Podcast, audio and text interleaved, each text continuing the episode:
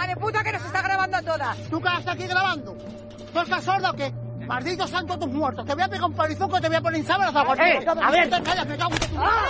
Y oye, oye qué, oye qué. Trae la cinta esta que tienes. O te saco los ojos. Eh, maricones, ¿qué pasa aquí? La malos muertos esta que me ¿Qué está grabando. Que nos está grabando a todas. Estábamos grabando otras cosas, no las hemos grabado ahí. ¿Pero grabando el qué? Aquí no se puede grabar, aquí estamos puteando. Baila, dale a la cinta y nos vamos, va. Danos la cinta y os vais de aquí. Ay, las coñotas. No. Hola, soy el niño de Carrillo y he venido aunque nadie me lo ha pedido.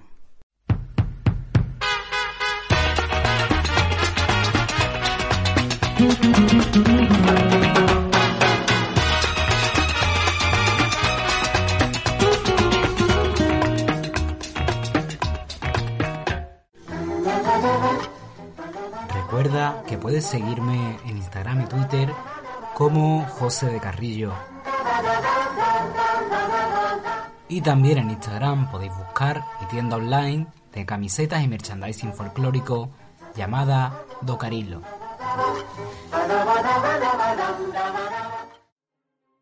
Hola cariñas, bienvenidas una semana más al podcast del Niño de Carrillo. Hoy os traemos un tema que se ha convertido en mainstream, pero iremos analizando si es bueno o es malo. Y para ello tenemos a una invitada que es la invitada más ideal para hablar de este tipo de temas. Fucking Rainbow. Hello. Hola corazón, ¿cómo estás? ¿Qué tal? Muy bien. Aquí pasando más frío que un perro chico en mi casa. La Filomena, la Filomena nos está afectando a todas. Dios mío, los pies tengo frigodeo.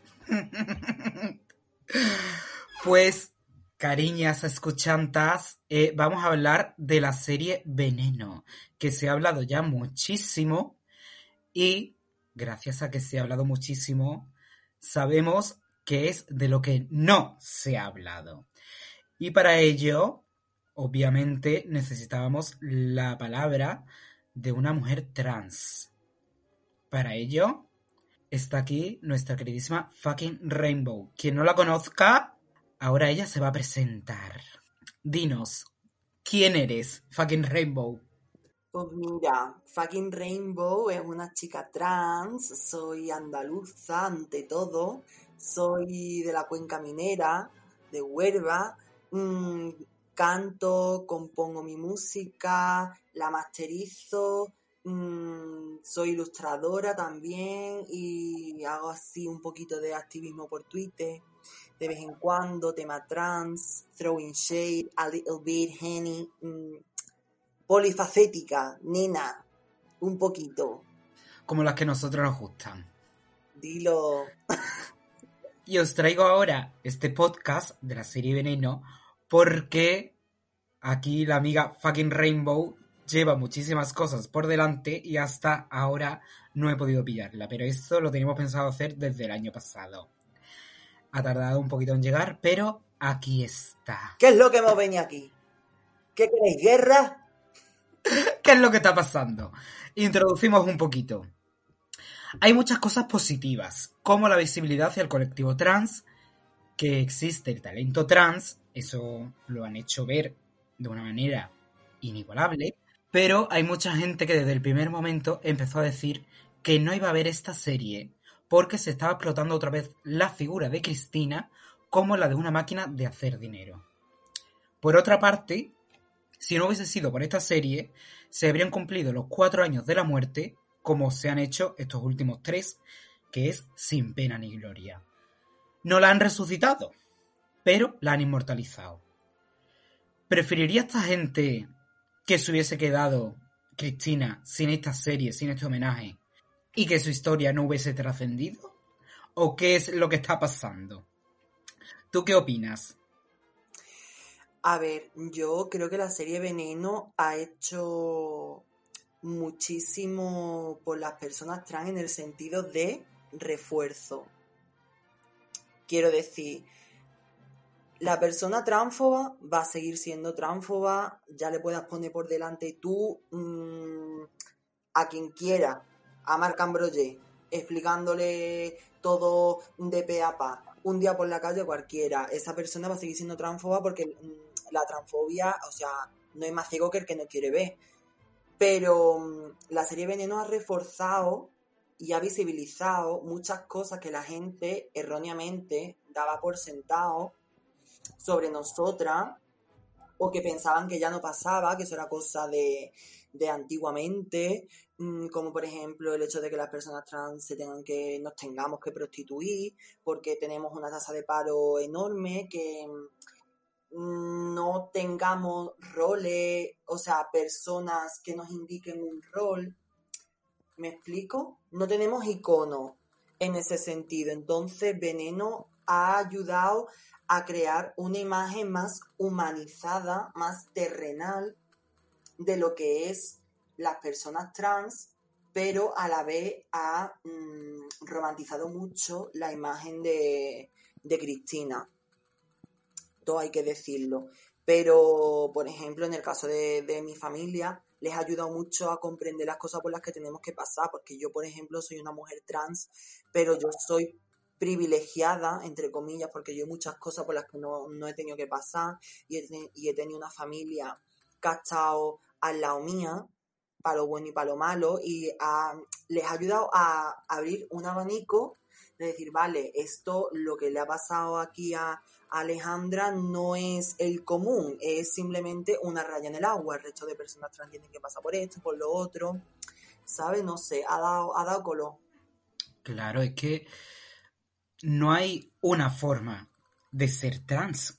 Es que eso parece que se nos está olvidando, porque Exacto. ser trans es solo una parte de tu identidad como persona. Después mmm, hay trans buenas, hay trans malas, hay trans mmm, obrera, hay trans mmm, millonaria, hay trans... Por eso es que no hay una forma de ser trans. Sin embargo, esa forma que ha visibilizado la serie ha existido y ha sido, ha sido cierto. Entonces. Que existe también hoy en día, que hay muchas mujeres trans que siguen teniendo que, que prostituirse y que viven en condiciones infrahumanas y, y, que las leyes no las amparan porque la que es pobre es pobre, ¿sabes? Exacto. Y eso no lo va a cambiar una serie. Mm, sin embargo, desde otro punto de vista, eh, mi madre, por ejemplo, se ha visto la serie conmigo y mi madre había muchas cosas que no conocía del colectivo trans. Y el novio de mi madre ha visto la serie. Y el novio de mi madre es una persona que a mí me ha contado que su madre le decía, sarte de la cocina, pedazo de maricón, que, que los hombres no cocinan. O deja la escoba que solo hacen las mujeres.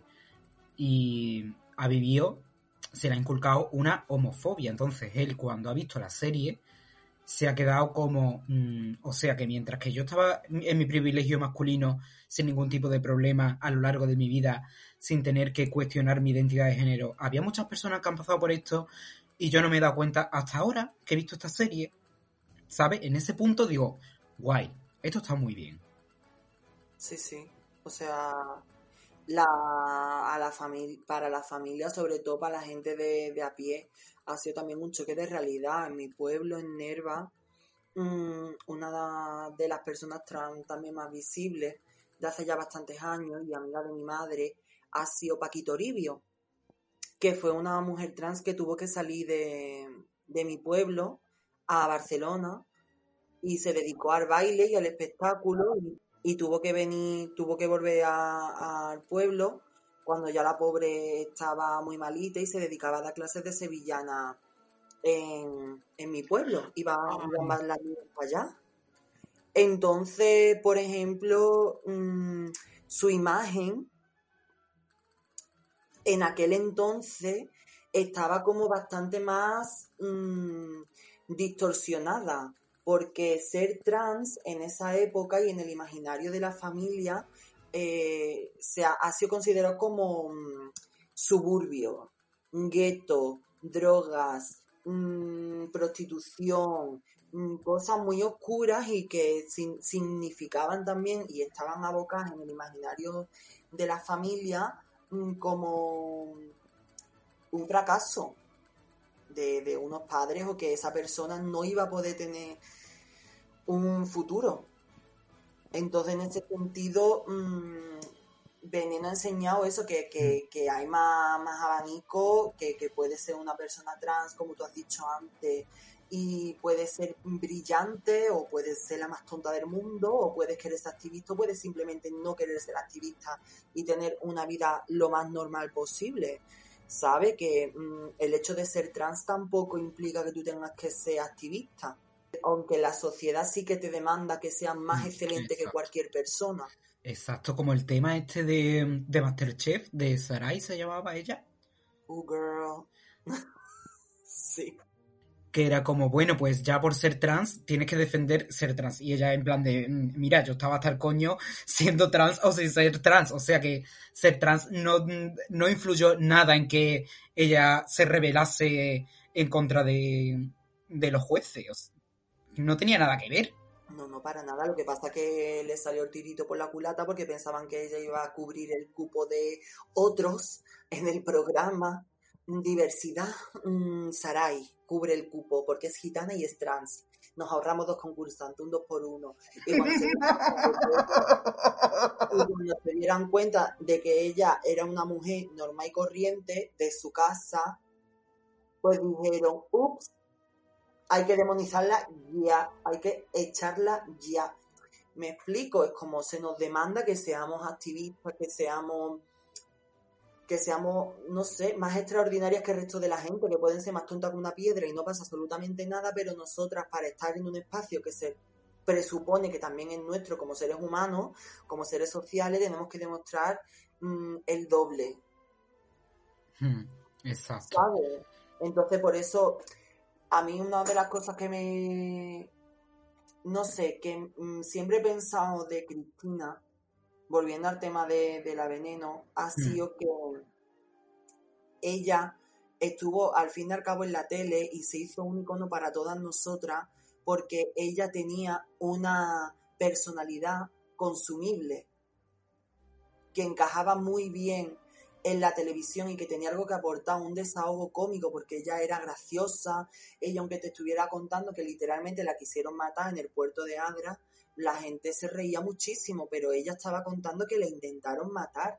Entonces Cristina era una mujer con un cispassing tremendo, era una mujer prototípica de bandera, mmm, graciosa, con un salero andaluza, vamos a decirlo. Entonces su personalidad era consumible y por eso ella tuvo esa oportunidad de, de, de tener otro tipo de vida. Pero cuántas como, como ella no lo fueron.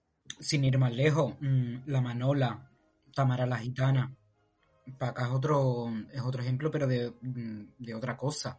Pero la Manola murió, Cristiano Nazis murió, Tamara la Gitana murió, y muchísimas de las que salían ahí en el Parque del Oeste no llegaron a cumplir, no sé, mm, no llegaron a la edad que de Cristina, por ejemplo. Claro, porque a las personas trans se nos exige que, que ofrezcamos algo a la sociedad a cambio de nuestra identidad.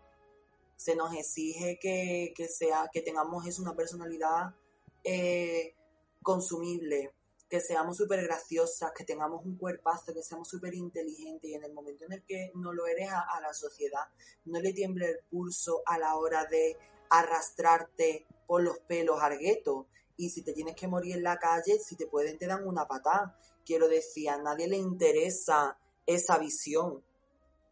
La persona trans que es querida es querida, pero mmm, porque demuestra diez veces más de lo que demuestra una persona normal. Y es consumir en el momento en el que no se pueda consumir, pues si te mueres una menos. Y es duro, pero es que es así. Es que Cristina fue una. Pero las personas trans no empezaron con Cristina. Personas trans ha habido mmm, desde que el tiempo es tiempo, desde que el mundo es mundo, no con ese nombre y en otras culturas, entendidas de otra manera diferente.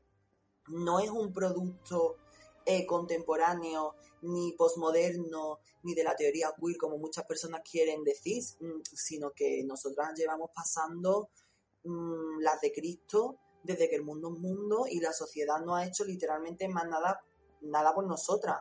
Hemos sido nosotras las que hemos tenido que aportar a la humanidad para justificar nuestra existencia. Wow, sí, tienes toda la razón del mundo. Recuerdo ahora mismo, mm, hablando de todo esto, mm, una mujer que no recuerdo su nombre, pero sale en el tráiler de, de La inspiración de Maricón de España de Carlos Carvento, que es una mujer a la que le hacen una entrevista y en la entrevista dice que le gusta muchísimo la vida, que le gusta estar viva, que le gusta mm, la calle, la gente, le gusta reírse. Era una mujer trans, por supuesto, que de día trabajaba pintando casa y de noche se dedicaba a la prostitución. Ay, sé quién es. Hola cariños, soy el niño de Carrillo del futuro. Bueno, para vosotras que estáis escuchando ahora del pasado, pero del futuro del mm, momento en el que grabamos este podcast. He estado investigando acerca de esta mujer que hemos mencionado hace unos segundos y se trata de Sara, la paquera de Córdoba. Y aquí os pongo un pedazo de esta entrevista. Soy la que no tiene nombre, la que nadie le interesa, la perdición de los hombres. Yo soy esa. ¿Cuándo comenzaste a sentirte mujer? Desde chiquitilla. Jugaba las casitas, las muñecas, los trapitos. Cuando nací la plaza de la Maimónide, donde está el suco, pues siempre jugaba, tenía la inclinación que jugaba las casitas, las muñecas, los trapitos. Yo siempre quería ser la, la madre. Y me ponía trapitos, me ponía ropa de mujer y eso mi padre me pegaba para que no hiciera eso. Y yo seguía otra vez, me pintaba, le quitaba la ropa a mi hermana y me ponía la ropa de, ella. Siempre me vistió de mujer.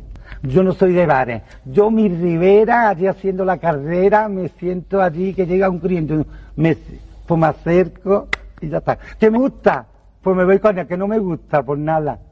¿Te arrepientes de algo? Yo no me arrepiento de nada. De nada. Ni nada, no, yo no me arrepiento de nada. Ni de llevar falda en invierno con el frío Yo que no, hace. uy, y me pongo, y mi abrigo de pieles. Tengo dos o tres, porque a mí me dan cositas también donde voy a blanquear, le digo, búscame una fardita, búscame un nique, bragas no, bragas las me las compro yo. Ahora, bra, mm, de estos fardas y zapatos sí me lo dan, porque tengo unos pies muy grandes, tengo dos pies que son dos curas acostados. ¿Tienes miedo a algo? A morirme, que no quisiera morirme. La- a mí, para mí, la vida es muy agradable. Y a- yo no, yo no quisiera morirme. Y lo peor de, de todo esto es el fin que tuvo ella, que la mató un cliente en su casa. La asesinó y los vecinos no se dieron cuenta de que estaba muerta hasta que el cadáver empezó a oler. Es muy fuerte. Una mujer que no le hacía daño a nadie, que era tan feliz y que aportaba tanto, tener un fin tan desagradable. Sí. Pero era. Era una más, quiero decir. mm, Era una mujer transexual. mm, Su vida no valía nada. Porque como no encajaba en la sociedad, era una identidad periférica, pues. Si se muere, como he dicho antes, una menos. Ella no era una persona que tuviese nada que aportar a ojos de la sociedad, de, de ningún tipo de personalidad consumible, más allá de que era un, personaje en Córdoba, ¿sabes? Entonces, bueno, la prostitución es una vida dura, nadie realmente ha hecho nada por cambiar eso hasta hoy, y mira que hace años, ¿sabes? Qué pena, Dios mío. Continuando un poquito mm, con, con esto del guion, la historia de Cristina con la serie Veneno ha llegado a trascender muchísimo, tanto que ha llegado a HBO Max y grandes artistas americanas están conociendo su historia y hasta personas que mm, del Drag Race están recreando sus looks. Los de la serie Pose, creo que era la, mm, la directora de Pose, Mm. recomendó la serie Veneno y se está conociendo su historia y con eso se le está haciendo una justicia increíble. Y como decía Cristina, conocía Mundial, Digo, que está muy bien. O sea, está- yo pienso que, que está muy bien que, que haya llegado a eso, que haya llegado a ese punto. Lo que pasa es que parece que mm, tampoco vamos a poner unas instrucciones de uso cuando veis la serie Veneno. yo creo que el secreto de esto está en no consumirlo como una cosa más, porque ya que estamos mm, viviendo en esta época de mm, Netflix, vemos 4.000 películas, sale una serie, se comenta mm, un mes y al mes siguiente ya todo el mundo se ha olvidado hasta que sale una nueva temporada porque estás enganchado en otra serie. Esto debería de, absorberse y de, de tomárselo un poquito más en serio porque no es una serie al uso. Te están contando cosas muy necesarias a ser visible y, y que mm, se vea y que sirva para algo, ¿no? Hombre, mm, yo pienso que la serie Veneno mm, es la historia de Cristina, la Veneno, pero a la vez también creo que es bonita porque es algo que todas podemos suscribir. O sea, es la serie de Cristina la Veneno, pero es que también podría ser la vida de cualquier otra. Es la, la magia que, o sea, la magia que tiene es que es una historia contada en común. La historia de, de- la vida trans, de que lo que no le ha pasado a una, le ha pasado a la otra.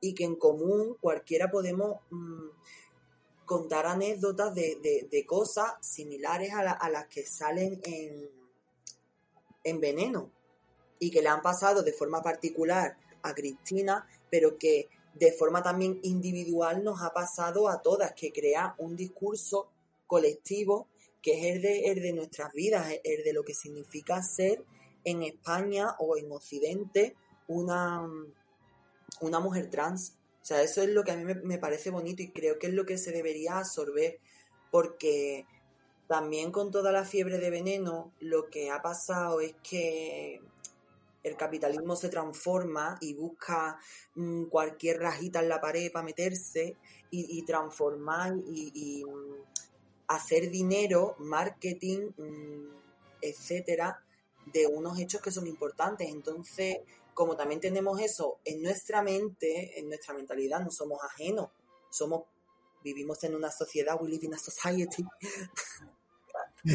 y, y eso es- y eso permea. Entonces, creo que también se ha sido más fan de la serie Veneno que de la historia de Veneno. Creo que ha sido mucho más la romantización de lo que ha sido la serie por parte de los espectadores y por parte también de, de- de parte de nuestro colectivo, del colectivo LGTB, hasta el punto de que, por ejemplo, cuando veía ilustraciones, yo no veo, o sea, ilustraciones de Cristina la Veneno, no tenían la cara de Cristina, tenían la cara de Daniela Santiago, o tenían la cara de Yedet, o tenían la cara de Isabel Torres.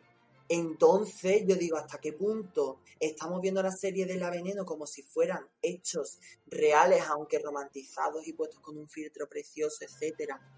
La magia de la tele. Y esas cosas son cosas que han pasado real y que también hay que ver con la crudeza real y la trascendencia que tienen.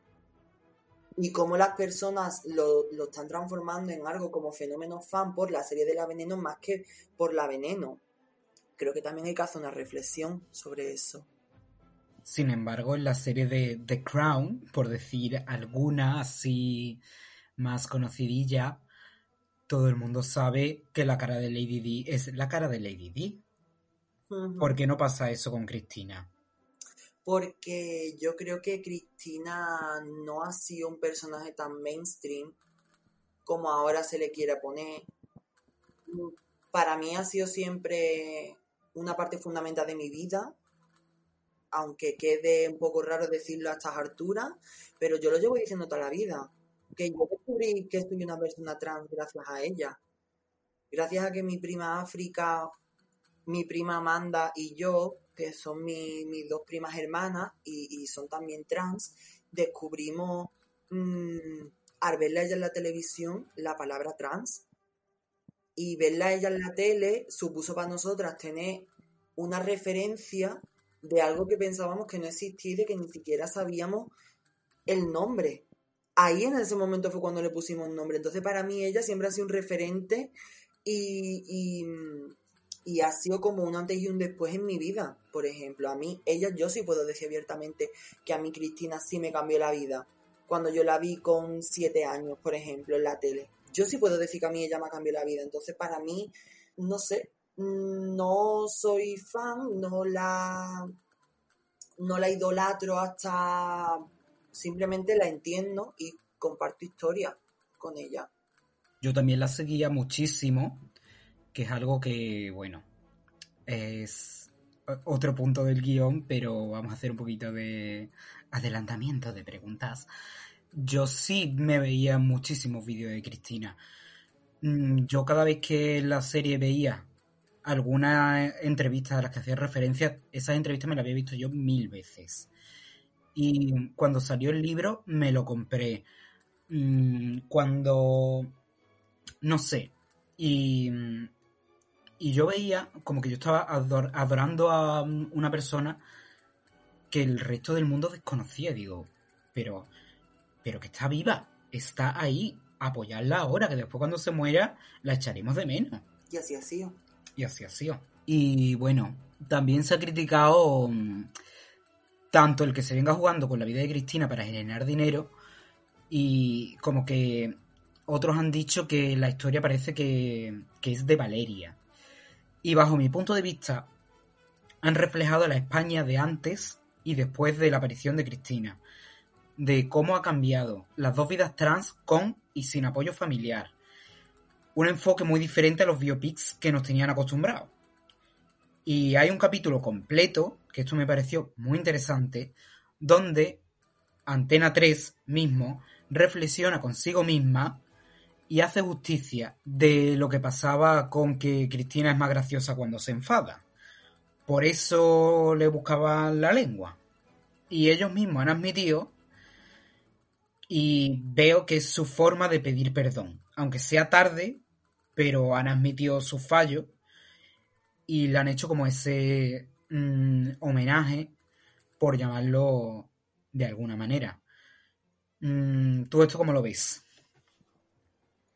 Hombre, yo veo que bastante tarde. Yo no voy a decir que esté mal, me parece bien que hayan dado un pasito para atrás y que hayan dicho esto, esto lo hicimos mal, lo siento, o sea, lo aprecio, me parece que, que es lo correcto y que es lo que, lo que se debía haber hecho, pero que estamos hablando de que incluso ahora al salir la serie ha habido otra cadena de televisión que ha estado haciendo sangre e intentando echar mierda sobre su imagen después de muerta, una cosa que a mí, por ejemplo, me parece una vergüenza.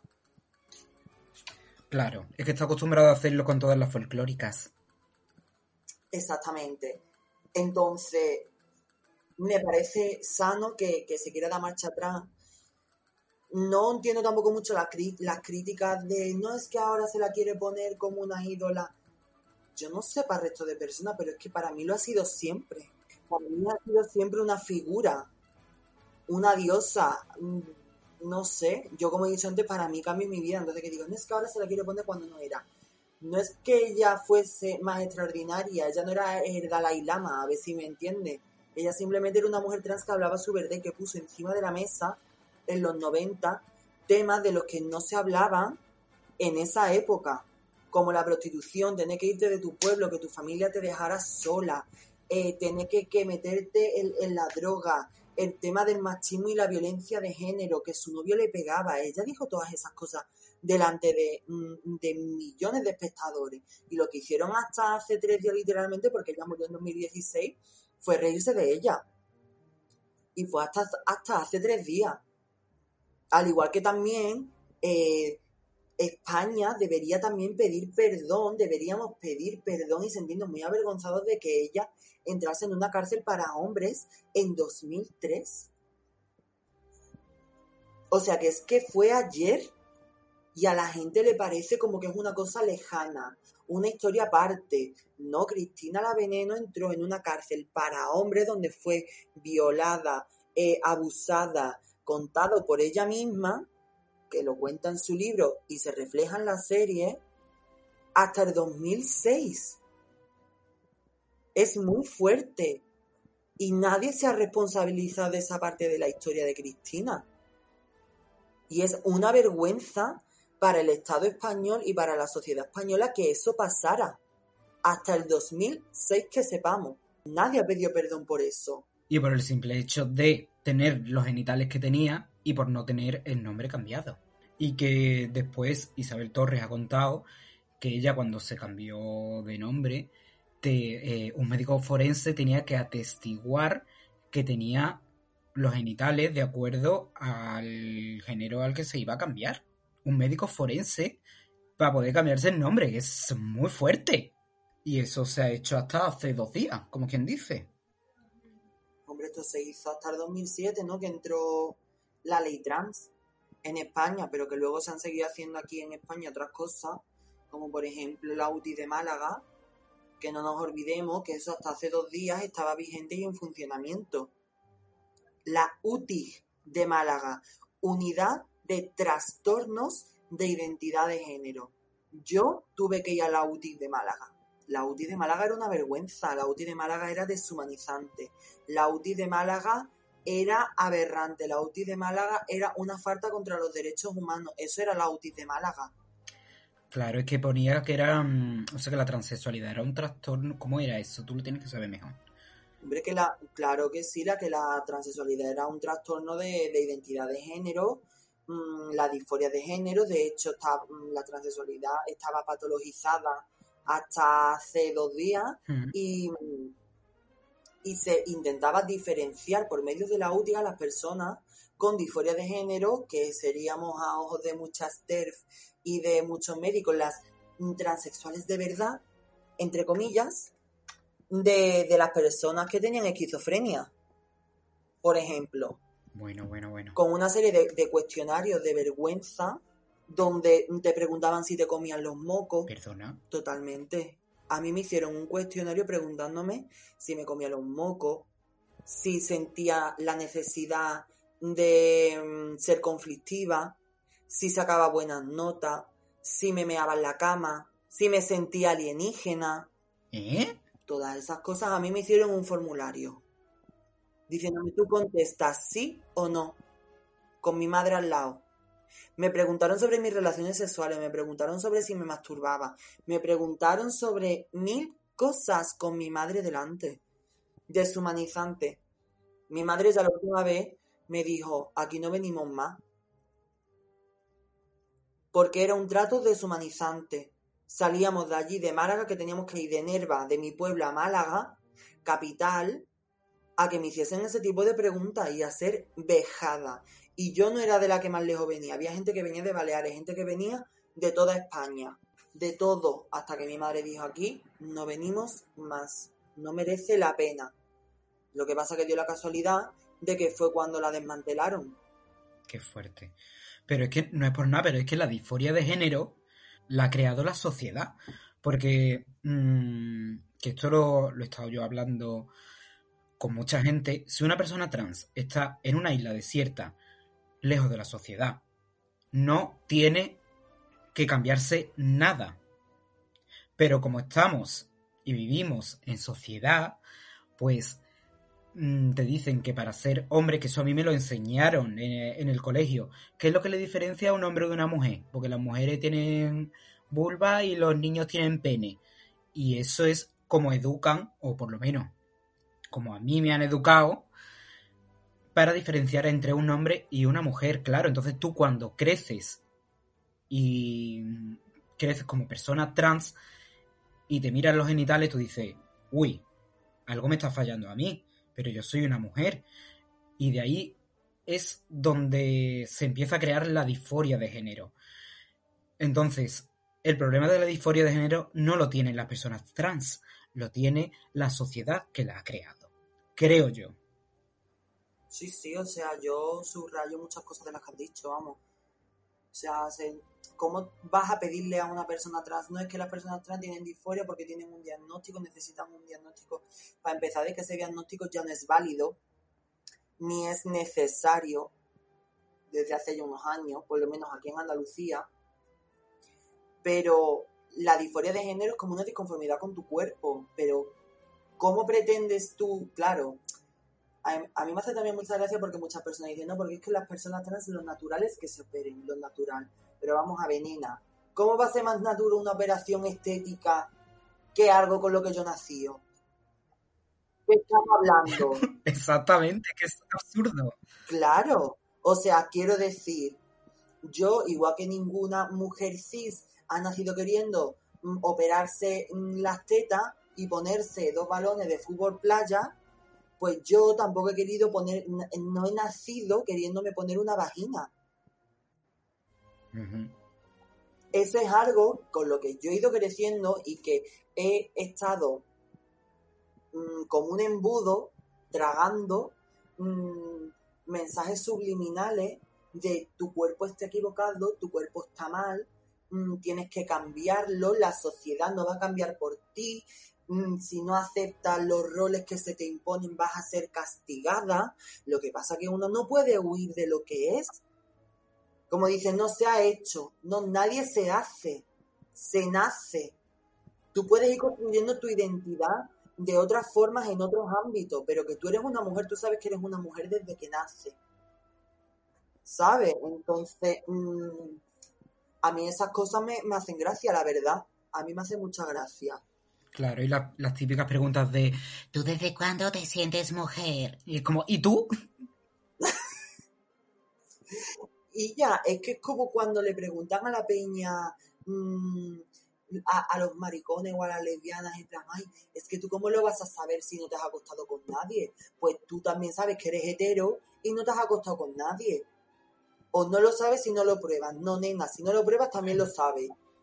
Estos no son los fosquitos. No me hace falta probarme todos los que hay en el mercado para saber si me gustan o no me gustan.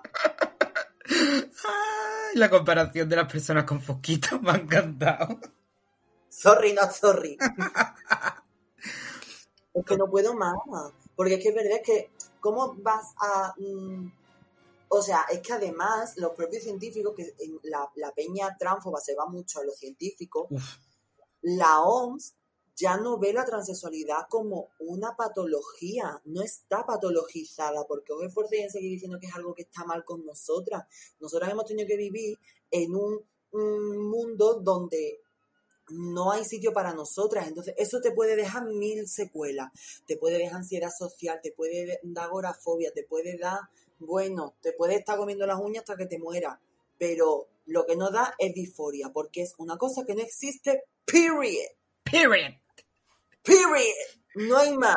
Es que, claro, realmente, pensando en todo esto, como una persona, por gusto, se va a querer meter eh, hormonas que te cambien el cuerpo por dentro, eh, se va a querer someter a mm, tantas operaciones, se va a querer, sabe que es que, o sea, que no es mm, por gusto ni mucho menos, es por el cispassing, es por el... mm, Que estamos locas.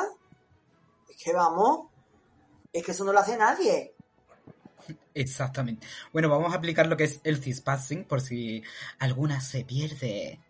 A ver, el cispassing es la forma en la que las personas trans, viniendo del imaginario de que una persona trans, por ejemplo, una mujer trans en el imaginario de las personas cis, mm, es como un hombre con una peluca, tener cispassing para una persona trans es no parecer un hombre con peluca o una mujer muy masculina con el pelo muy corto, sino pasar por el aro y no darte cuenta a ojos de las personas cis que eres una persona trans.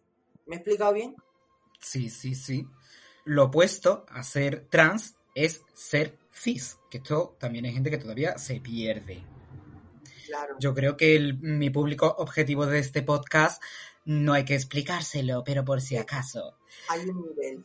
Entonces, aquellos individuos cuya identidad de género o expresión coincide con su fenotipo sexual, o sea, con lo que está impuesto, es el cispassing.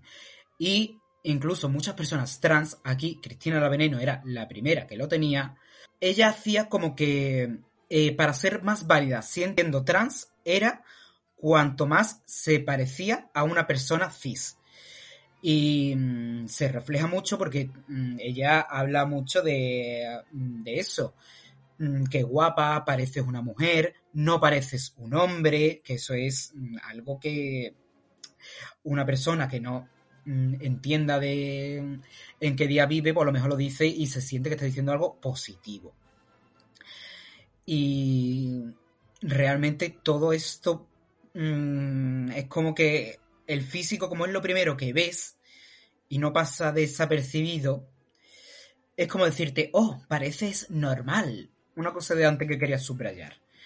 Cristina fue un ídolo inconsciente. Pero un ídolo inconsciente puede ser tanto Martha P. Johnson, la Petróleo la Salva Ahora, la Paquito Ribio de Nerva, que puede ser cualquier persona, incluso Belén Esteban es un ídolo inconsciente. Tanto como han criticado en Telecinco la imagen de Cristina por tomársela como ídolo, Belén Esteban también es un ídolo inconsciente, que no pretendía serlo. Mm, Porque la interpretación que hacemos de cada una de estas mujeres es individualista. Y cito a mi amigo Nicolás, la creación de ídolos en colectivos castigados es urgente y responde a la sed de referentes de muchas minorías. Esto es un ejemplo mm, aquí que pongo yo y os lo doy de gratis. En las películas y en los medios de comunicación, el mariquita fenotipo siempre se ha sentido identificado o atraído con la mujer, con el glamour. Tú ves a cualquier mariquita de cierta edad y le dices, ¿cuáles son tus referentes estéticos? Pues mm, una Sara Montiel, un, alguien que se coma la, la cámara, alguien que desprenda sensualidad, un Old Hollywood, pero esto es por la feminidad que no nos daba eh, los hombres en televisión, por el buscar algo que no tenemos, en, que, no, te- que no nos dan las personas de nuestro género en el género opuesto. Y bueno, yéndonos un poquito al- a explicar lo que es el queer coding, es que lo queer es malo en las películas y eso nos lo enseñan desde pequeñito. En todo eso mm, que nos daban, por ejemplo, Jafar, Úrsula, Hades, Radcliffe de Pocahontas, mm, Úrsula, eh, ese remilgado, amanerado, esos lazos de colores. El queer coding es hacer que el amaneramiento sea malo, que ser mariquita y demostrarlo sea malo, porque nos lo ponen en los villanos, en contraposición de los protagonistas, que son hombres mm, hipermusculados, con ropa muy masculina, que van a la batalla, y los niños crecen aprendiendo que lo malo está asociado a la feminidad. Sin embargo, Mulan rompe con eso, aunque nos mete ahí un romance heterosexual venido de la nada. Y para el colectivo era la única forma que teníamos para ver que existían otro tipo de personas y al final terminamos convirtiéndolo en algo nuestro, como hemos hecho con la figura de Úrsula de la Sirenita, inspirada en Divine, esa maravillosa travestona. Y también hay series que son abiertamente homosexuales, que la están haciendo ahora, pero se las critica diciendo que es adoctrinamiento, cuando de toda la vida hemos tenido referentes heterosexuales y hemos salido maricones por un tubo. Eh, sino mm, porque es más normal tener una relación entre Mickey y Minnie, que son dos ratones, y personajes de fantasía que hasta ni existen, que sean heterosexuales, pero si los metes por el aro LGTB, ya dicen que es algo malo. Ya el hecho de meter a personas como Santiago Abascal de travesti, mm, ¿sabes a lo que me refiero, no? Poniendo un edit de personas de Vox a modo con pluma, es como, chica, sigues en la misma mentalidad de que lo queer es malo, por muy queer que tú seas, pero estás exportando ese meme y estás haciendo ver que piensas mm, de esa forma. Así que, nena, pon los pies en el suelo y sigue defendiendo lo que es tuyo. Y ahora es el es la forma de que fucking Rainbow diga algo porque estoy hablando solo yo. Ay, pero que me estamos gustando mucho lo que estás diciendo. A ver, yo es que veo que es una forma de, ridiculizar y de seguir manteniendo el statement y los estándares mm, de, de que es una forma de ridiculizar, de que la, una de las formas de ridiculizar a alguien es poniéndolo de maricón o pintándolo, que a mí por otra parte pues, me parece mm, cosas muy en plan Andy Warhol, que me parecen cosas bastante estéticas, pero mm, no sé, yo creo que no estamos en 2015, no creo que estemos en 2010, tampoco, creo que estamos en 2021 y que hay que meterse las pilas en el coño y dejar de hacer ese tipo de cosas, porque yo creo que ya está bien. Porque yo la verdad no, no creo que el hecho de que a un homófobo le ponga, o el mero hecho de decir que, uno- que una persona homófoba es homófoba porque es gay, o es maricón, o es lesbiana, o es LGTB, o es trans, o lo que sea. En plan, no, no lo es, simplemente es que tiene un odio irracional hacia nosotras, dejarnos tranquilas, porque tiene que ser todo lo malo para nosotras, con todo lo que tiene la heterosexualidad encima. Bueno, y ya el logo de Love is Love es como, mm, chica, no, estás yendo por mal camino. Es que no nos odian por a quien amemos, nos odian por demostrarlo. ¿Qué, qué, qué es eso? Que con el, el hecho del Love is Love que se ha puesto ahora tan de moda para el mes del orgullo. Es como, chica, no lo estás haciendo bien. No es love is love, es mm, que yo pueda ir por la calle con las uñas pintadas de negro sin que me digan nada. Pero claro, eso viene también mucho de, mm, de los años 50 y de cómo eh, el movimiento que se separó de, de lo que de Star, de lo que estaba haciendo Marsha P. Johnson y Silvia Rivera, mm, ha durado hasta ahora. Quiero decir, es como una moralización, como medio de justificación de nuestra existencia. ¿Sabes? En plan, no, es que lo que yo siento es amor. Sea, una cosa súper pura. Es como, no, claro, es que mm, lo que yo siento también puede ser heterosexual. En plan, mm, ¿qué, qué une una persona heterosexual y a una persona mm, LGTB que come, que caga? No, que se enamora. Pues vamos a poner esa premisa cristiana mm, para justificar que tenemos pluma o para justificar que podamos existir en un espacio social público. Y en plan, no, nena, yo no necesito justificar con un love is love, el amor es amor, venga de donde venga. Me estoy, si, me- si soy maricón y me estoy tirando a otro tío, a lo mejor no es amor lo que estoy sintiendo, es un mórgamo. ¿Sabes? Quiero decir, lo que tú has dicho. Yo lo que quiero es que no me metan una paliza por la calle. ¿Sabes? Exacto.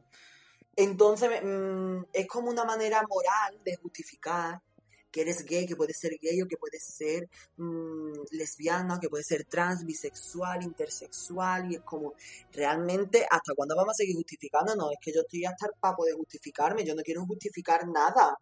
En plan, eat it, te lo comes con papas, nena, o sea, existo y yo no necesito que nadie me tolere, ni que, como decía Jacqueline Jackson, en plan, yo no necesito que nadie me tolere.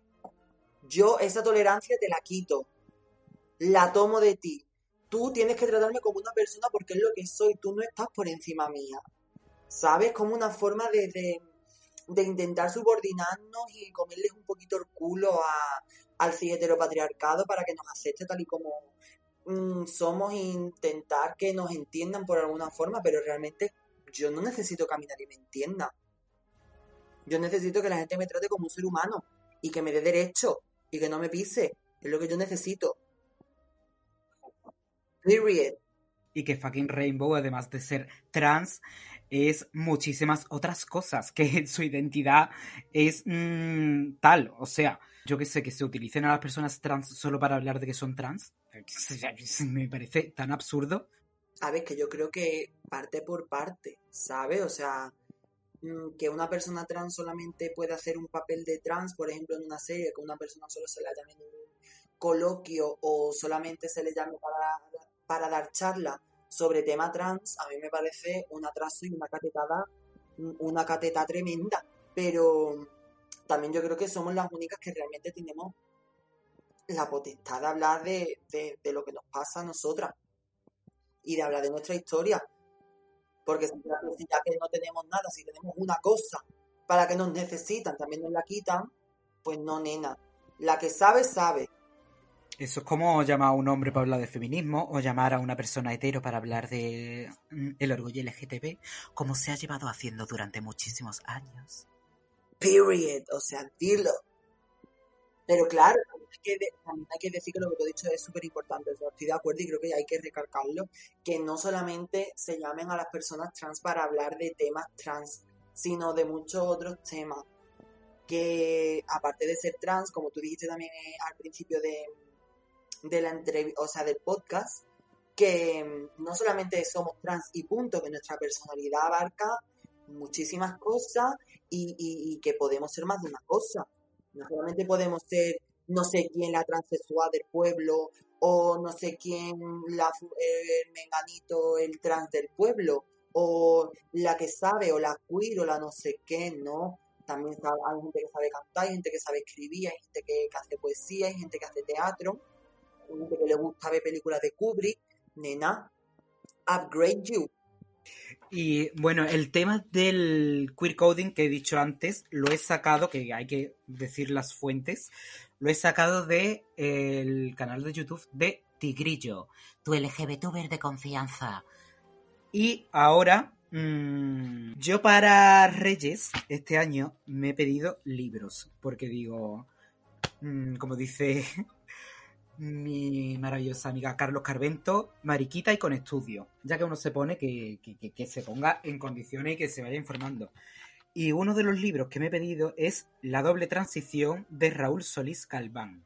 Y en su introducción, yo no sé si esto es legal, lo que voy a, lo que voy a decir, pero es que me parece muy interesante.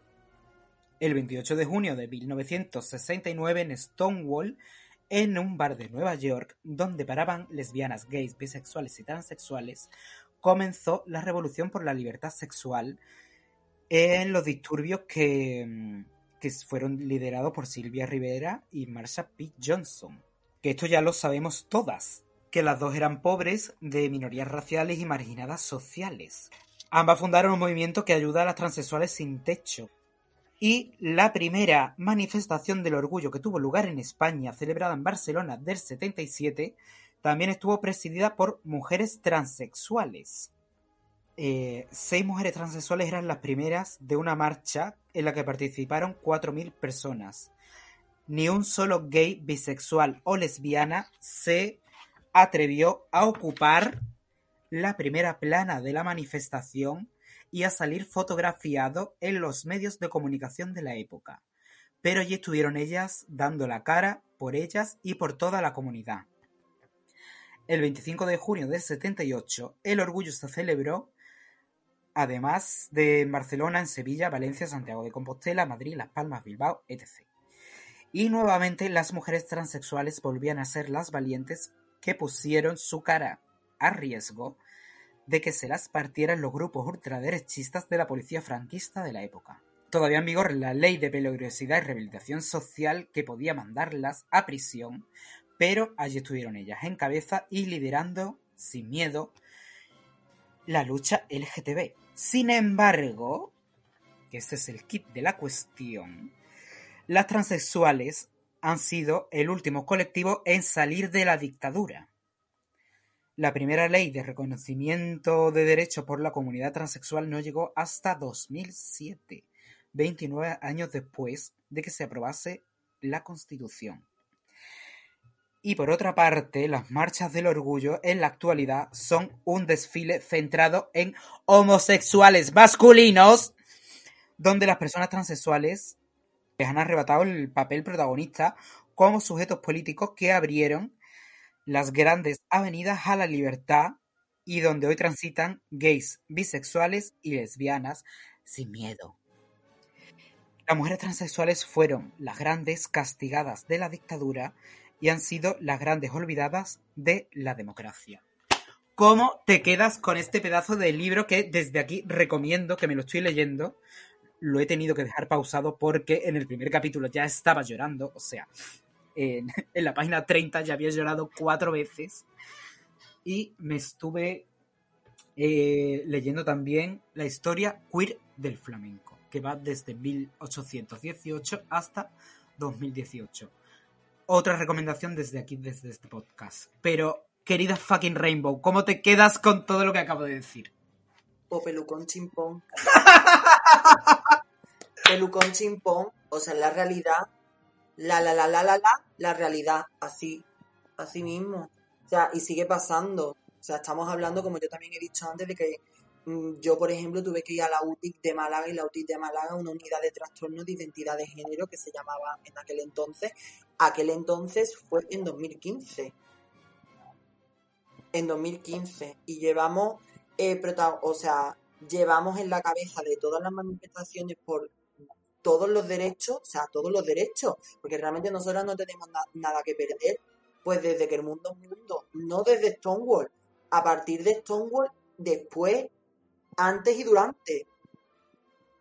Ahí hemos estado nosotras al pie del cañón, lo que pasa es que luego hemos sido la que menos rédito hemos sacado y menos partido hemos sacado de eso, porque realmente luego los maricones y las lesbianas y los bisexuales han tenido más que perder que nosotras. Nosotras hemos sido personas que hemos vivido en la calle mm, prostituyéndonos, pasando las canutas, entonces como no teníamos nada que perder, nos daba igual porque todo nos venía bien. Y aparte de que también esto quiero explicarlo en el contexto de, que las personas trans no solamente, como hemos dicho antes, somos trans. Puede ser una mujer racializada trans, puede ser un hombre racializado trans, puede ser de, de clase obrera, eh, puede tener una neurodivergencia, quiero decir, mm, hemos estado en todas las luchas porque somos, nuestra identidad mm, es, como decirla, transversal, lo atraviesa todo. Entonces no hemos tenido na- nada que perder, pero incluso a día de hoy pues seguimos mm, siendo tratadas como lo peor, la última mierda por personas incluso de, nuestro propio colectivo que no respetan su cultura, que no saben su historia y que y por parte de mujeres también dentro del feminismo, que no son feministas, o sea, están dentro del feminismo, pero vamos a dejarlo bien claro, no son feministas. Y también estamos librando esa lucha ahora, porque todo pasa, ¿no? De que cuando consigues unos cuantos derechos, pues luego viene la presión, mm, porque vuelvas a estar en un lugar inferior que es el que te corresponde para que el status quo no nos altere, pero vamos, que ahí vamos a seguir nosotras en la, en la parte central de la pancarta, mm, dando la cara, aunque nos la partan y ahí estaremos.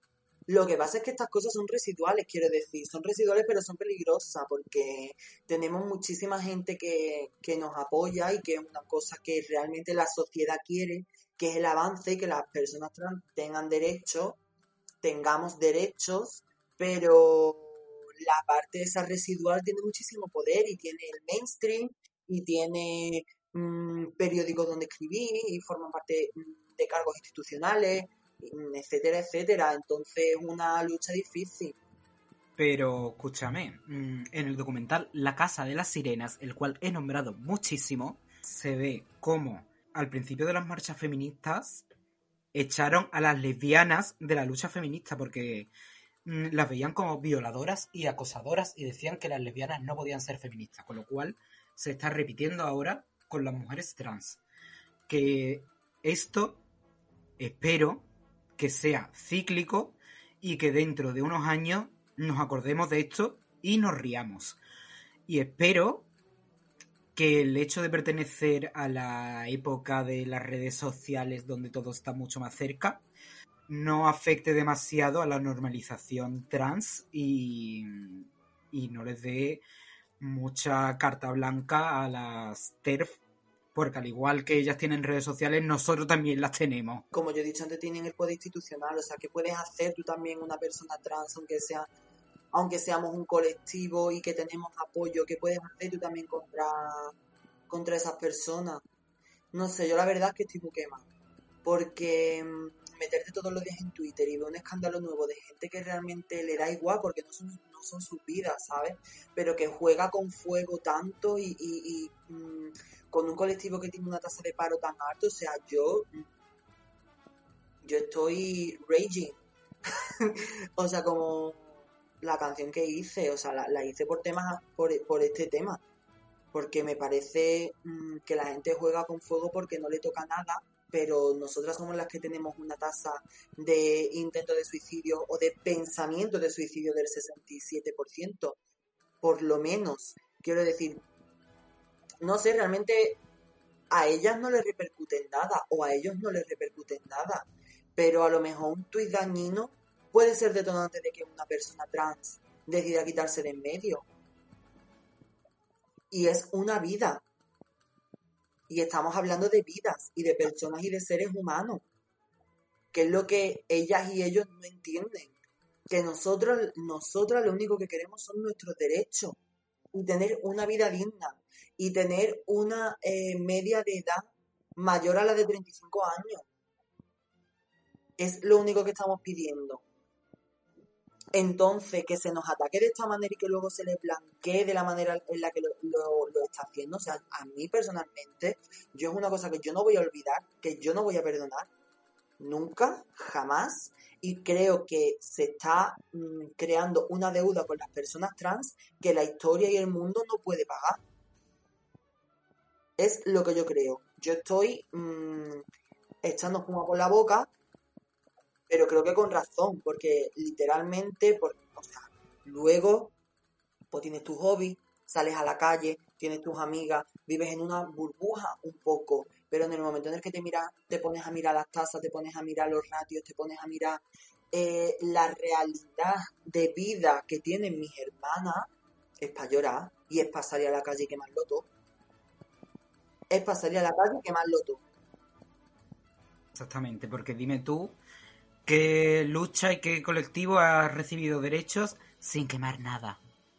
Pues ninguno, ninguno. La putada es que nosotras llevamos quemando cosas por otros, no por otros colectivos, sino por, cole- por nuestro colectivo, pero a la misma vez eh, no nos ha repercutido a nosotras.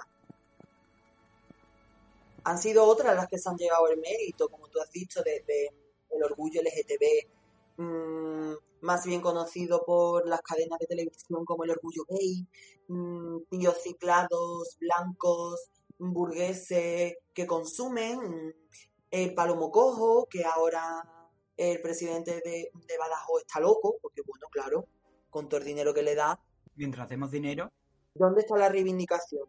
¿Dónde está la revuelta? ¿Qué pasa? ¿Que como nos podemos casar aquí ya no pasa nada?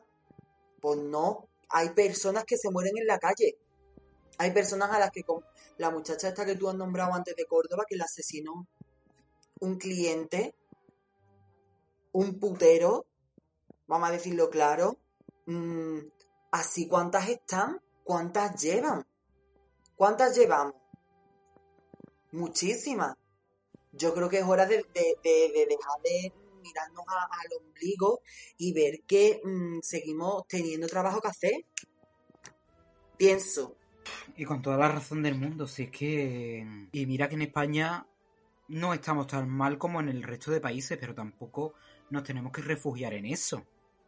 No nos podemos dormir los laureles. Exacto. Tenemos que seguir adelante porque aun estando mejor, no estamos bien. Mira que está la cosa complicada. Y mira que mm, lo puse el otro día en un tuit. De muchas veces me paro a pensar en cuantísima gente está saliendo ahora del armario trans. Y al ver esa cantidad de gente, me hace reflexionar en cuántas están muertas y cuántas están enterradas y enterrados con un hombre que, lo que le han impuesto, con, con ropa que le han impuesto, que no han podido vivir, que no han podido... mm, y mujeres y hombres trans que no han hecho historia y que se les sigue recordando por el nombre que le impusieron y que no han podido ser. Directamente no han podido ser. Y que han tenido que vivir ocultos. Así mismo. Muchísimas. Muchísimas desde que el mundo es mundo. Si esto desde que la- las mujeres y los hombres trans somos un, algo posmoderno, es algo que, que es un invento, que, que es falso. Vamos, lo digo como antropólogo y lo digo como persona trans. Que, que es falso. Que en todas las culturas y en todos los tiempos ha habido personas trans. Pero nuestro papel ha sido, pues eso, invisible.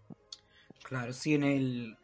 en el libro este que mencionaba antes de la historia queer del flamenco, menciona a mm, una mujer torera que se conocía como la Reverte, que cuando se legalizó el toreo femenino porque atentaba en contra de la masculinidad, de que una mujer pudiese ser torera, So ella lo que hizo fue cambiarse el nombre a Agustín. Que es como, ¡ah! ¡Te como! Y de bailadoras que.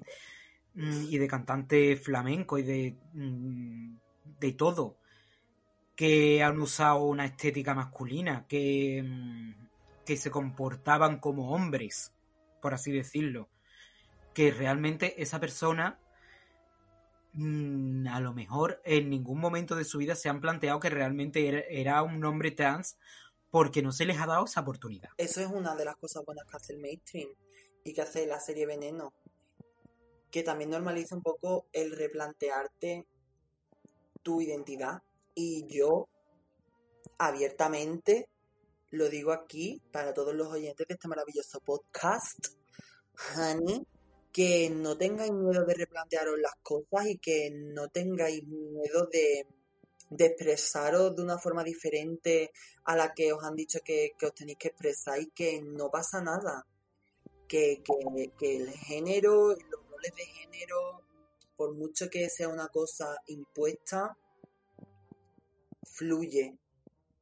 Y hay muchísimas formas de expresión y, no tiene por qué ser una cosa prototípica, porque también hay muchas personas que mm, han descubierto más tarde su identidad por el hecho de tener una idea preconcebida de lo que es ser trans. Por ejemplo, como Cristina la Veneno, de tener dos tetas como dos carretas, unas caderas, unos labios, mm, un pelo, anda de esa manera y a lo mejor la forma en la que tú te expresas y te sientes cómodo o cómoda o cómode a la hora de, de expresarte y de vivir tu vida es otra completamente diferente que no, no está en ningún sitio. O sea, yo os invito desde aquí a, a explorar y a crearla por vosotros mismos. ¡Ay, qué linda! Jo, gracias. Bueno, mm, para ir cerrando ya todo esto, que es que nos podemos llevar horas aquí largando como buenas señoras, para las personas que siguen pensando que es necesario meter solo a personas LGTB si el guion lo requiere, o incluso que piensen que no es necesario, mm, parece ser que, que no tenemos más personalidad, además de ser LGTB tampoco es necesario que todo sea cis hetero. Es que yo, lo que, que quiero saber es qué les incomoda. Porque cuantísimas películas y series hemos visto cuyo guion no gira en torno a ser heterosexual y siempre terminan siéndolo. Y lo hacen incluso mucho más raro y enrevesado y metido con el y metido con calzador porque cuantísimas películas hemos visto que reducen a la mujer a ser el interés romántico del protagonista sin ninguna personalidad más allá de ser el interés romántico. Y es el único trabajo que tiene esa mujer ahí. O cuantísimas películas que no giran en torno a el protagonista masculino termina con una mujer que es como mm, no es necesario que sea hetero pero sin embargo lo es. Pero cuando un personaje es LGTB abiertamente, se duda de por qué este personaje tiene que ser LGTB si no aporta más a la trama. Pues por una normalización mm, general y el queerbaiting es al contrario, que el queerbaiting es una cosa que hemos mencionado antes, pero lo hemos dejado ahí un poquito de lado, que también es sacado de el canal de YouTube de Tigrillo Blogs. El queerbaiting es como cuando de primer momento se ve como una um, unión homoerótica, sea sexual o romántica entre dos personajes del mismo género, pero que nunca se termina de desarrollar ni se hace explícita. Mm, se deja entrever que existe, pero realmente es un cebo para las personas LGTB y para que las personas hetero sigan estando cómodas viendo eso sin que es, es, como, venga, que sea mariquita, pero no tanto. ¿Sabes? Como, yo qué sé, la serie de Sakura, que hasta la madre de Sakura en un capítulo tenía guardado eh, en una caja el ramo de novia de la madre de Sakura y se deja entrever que se enfadó con ella porque se casó con un hombre, a.k.a. el padre de Sakura. Ay, eso no lo sabía. Sí, sí, sí, sí. Qué fuerte. Es que Canal Sur ha creado maricones por un tubo, ¿eh? y otakus. Madre mía, nena. La banda, ¿cómo está? Y es que es más importante de lo que pensamos tener referentes LGTB para que los niños crezcan, vamos, los niños y no, no tan niños, sepan que hay más personas. Y hay mm, tipos de romance, tipos de presión, tipos de cuerpo. Que lo que no se ve no existe. Claro, eso es algo que se ve en el primer capítulo de la serie Veneno. Bueno, y también en TikTok se están creando muchísimo contenido a raíz de frases de la serie Veneno. Y muchas personas trans están haciendo unos pedazos de vídeos. Yo con esto de personajes mm, LGTB que se enfadan y tal, lo veo al igual que cuando cambian algo de los live action de las películas de Disney. Que es como, no es. Esto no tiene que ser así. O cuando hay personajes racializados, o cuando hay. Pero ¿por qué tiene que ser este negro? Y es como, ¿y por qué no? Es que esa es la máxima expresión de, de, de, del privilegio blanco, del privilegio cis, del privilegio hetero, en plan que todo tiene que girar alrededor de lo que ellos viven en su burbuja y que todo lo demás no debe existir. O sea, realmente yo como persona LGTB, eh, o sea, como mujer trans y bisexual, a mí me, me, abrió, por ejemplo, lo que tú has dicho de Sakura, el hecho de que Saoran eh, se pusiera rojo cada vez que veía a Yukito, mmm, o al hermano de Sakura, era como una cosa que, que, que, a mí me ponía como nerviosa porque como diciendo, ¿es esto verdad? O sea, ¿de verdad le puede, le puede gustar?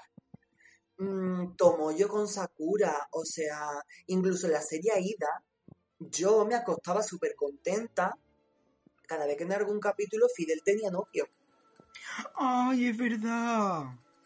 Me, me acostaba súper contenta y, con, una, con un fuego aquí en el estómago porque era como diciendo, puede ser, puede ser, en una serie en prime time está, está saliendo esto y, y, es posible y está súper normalizado y no es castigado y no es nada malo.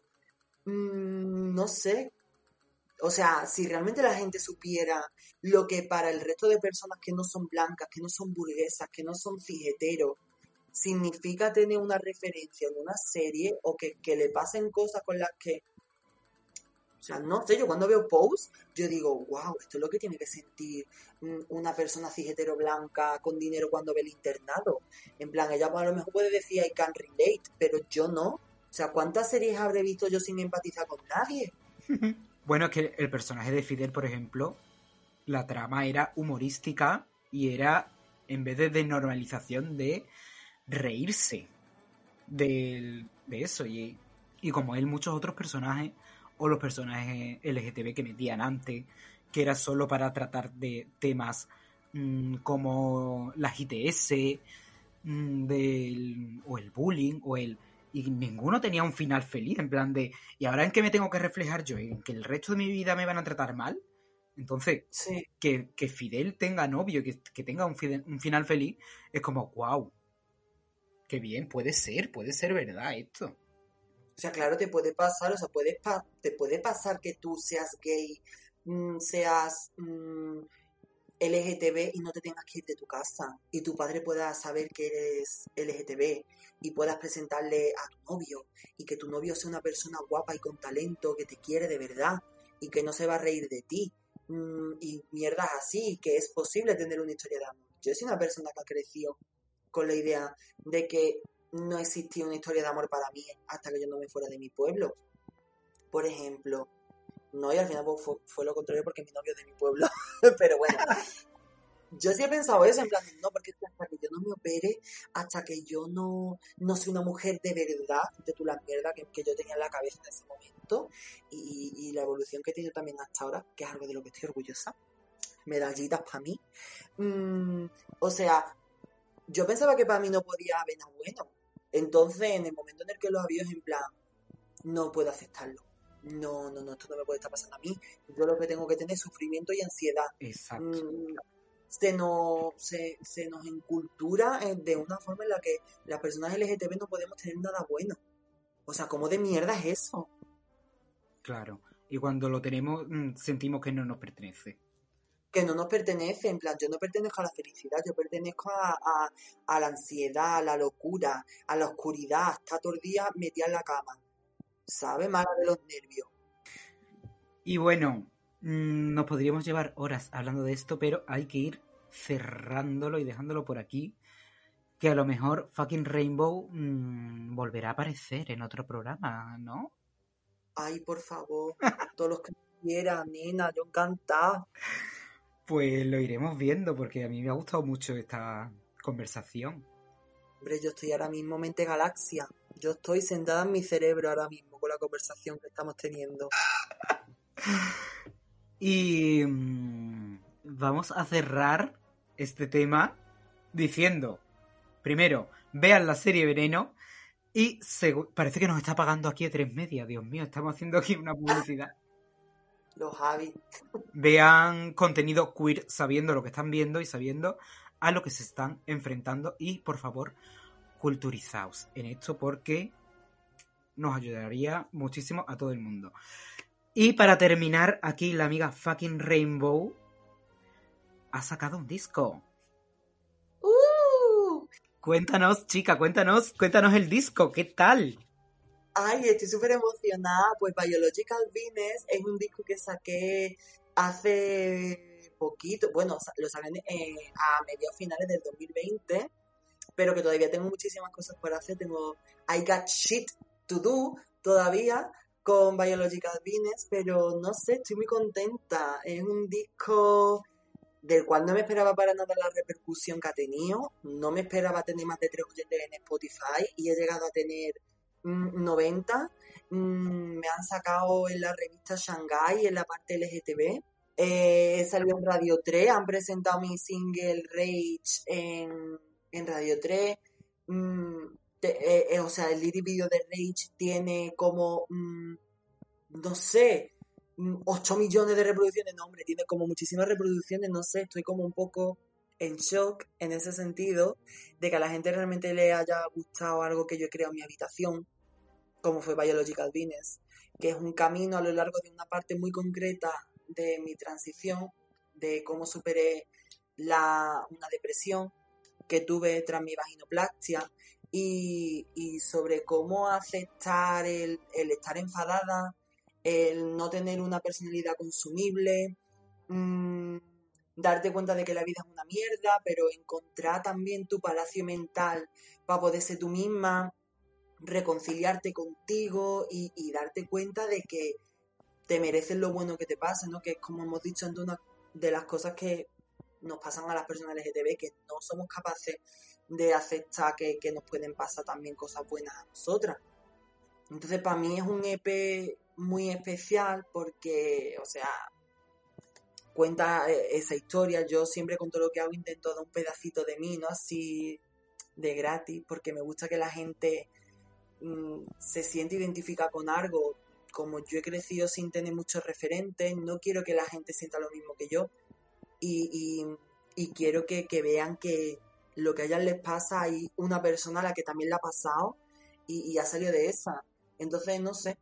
Para mí Biological Venus fue una forma de ponerme a prueba musicalmente porque nunca había producido nada y lo he producido yo todo con un micro de 20 euros encerrado en mi casa y, y además con las ayudas de mis amigas porque yo tengo que decir que yo soy working class, nenas, y que yo no tengo un puto duro, estoy como las putas en cuaresma y que yo si no por la ayuda de mis amigas mm, yo no hubiese sacado nada adelante. O sea que muchas gracias Claudia, muchas gracias Marta Ois, muchas gracias a mi amiga Lu, muchas gracias a mi amiga Noé, muchas gracias a mi novio, O sea que en realidad, por aquí digo un petit comité que todo empezó gracias a mi novio, que fue el que me mandó la base de Rage. Eh, o sea, no sé, estoy muy contenta. Mm, tengo muchos proyectos todavía entre manos. Quiero remasterizar la canción de Biological Venus. Quiero sacarle un videoclip bien potentorro, nenas, para serviros la fantasía. Mm, tengo, estoy preparando más canciones, estoy preparando un remix, estoy preparando varias cosas porque quiero que disfrutéis la Biological Venus Full Experience. O sea que no os durmáis y seguís streameándolo. Pues nos vamos a despedir con Rage de um, fucking Rainbow, ¿verdad? Sí, por Dios, dale. Así que nada, corazón, pues muchísimas gracias por tu participación. Realmente esto se me ha hecho muy corto.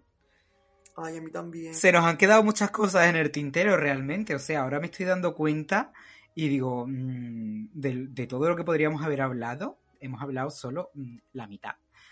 Pues nada, corazones, nos despedimos con Rage del Biological Venus de fucking Rainbow. Un besito para todas y ya sabéis, cariñas, cultivarse en lo queer, que no os hacemos daño. Al contrario, os aportamos una felicidad tremenda. Adiós, un besito.